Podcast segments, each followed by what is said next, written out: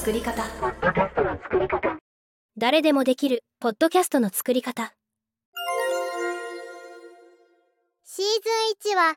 ラジオディレクターのデンスケがポッドキャストの作り方をお伝えします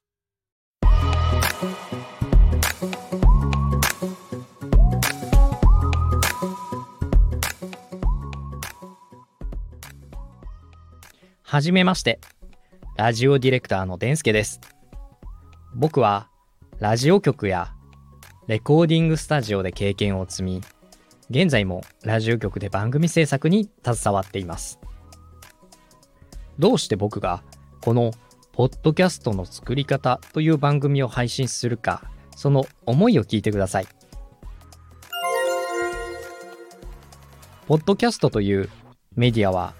誰でもクリエイターになることができます。配信することで毎日が楽しくなるし、自分が成長することを感じることもできます。そして、まだまだこれから伸びていくメディアなので、もしかするとそこで成功する方も出てくるかもしれません。さらにこれらが無料でスマホ一つで配信することができるんです。なので、より多くの人にこの魅力的なポッドキャストというのを聞いたり配信したりしてもっともっと楽しんでほしいなという思いがありますさらにいろいろな番組を作ってきましたが番組制作というものに正解はないと思っています番組制作の正しい作り方というのがあればみんなその番組を作ってみんな成功してますよねそうじゃなくていろんな番組があるからいろんな人が楽しめて面白い番組が出てくるんだと思っています。面白い番組が出てくるにはいろんな人がいろんなアイデアを持ってどんどんチャレンジして作り出すことが必要です。そのために皆さんも興味を持っていろんな番組にチャレンジしてほしいなと思っています。コロナ禍でリモートワークが多い中、社会とのつながりを断たれ、孤独で寂しさを感じる人が多くいました。私もその一人です。でもその中で、ラジオに救われた。ラジオを聴いていたことで、世間とのつながりを感じることができた。という声をたくさん聞きました。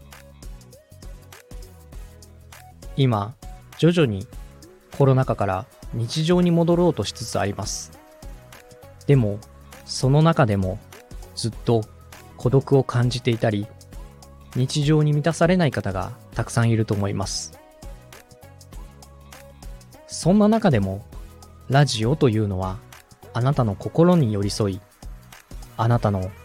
何かのつながりを感じることができるメディアの一つになれるのじゃないかなと思ってます。あなたが何かを発信することで、どこかの誰かがそれを受け取り、つながりを感じ、この世界から孤独をなくすことができるかもしれません。私の番組なんて、私の話なんて、誰も聞いてくれない、誰も興味がない。そんなことはありません。あなたが語る、あなたが経験したこと、あなたが学んできたこと、あなたの声、話し方というのはあなたしか持っていません。唯一無二のオリジナルです。そして、世界中の誰かが、もしかしたらあなたの経験や知識、そんなお話を求めているかもしれません。やってみないとわからないですよね。そしてそれを発信することで、世界中の誰か一人が、それをつながりを感じ、孤独がなくなるかもしれません。いろんな番組を発信して、正解のない中で面白い番組がたくさん生まれ、この世界がよりもっと豊かになって、誰もがクリエイターとして輝くことができれば、僕はとっても幸せな世界になるんじゃないかなと思ってます。そのために、誰でもできる、ポッドキャストの作り方という番組を配信しています。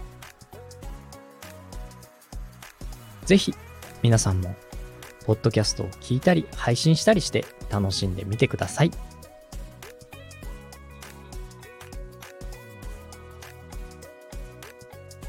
次のお話はまずは配信してみようです。お楽しみに。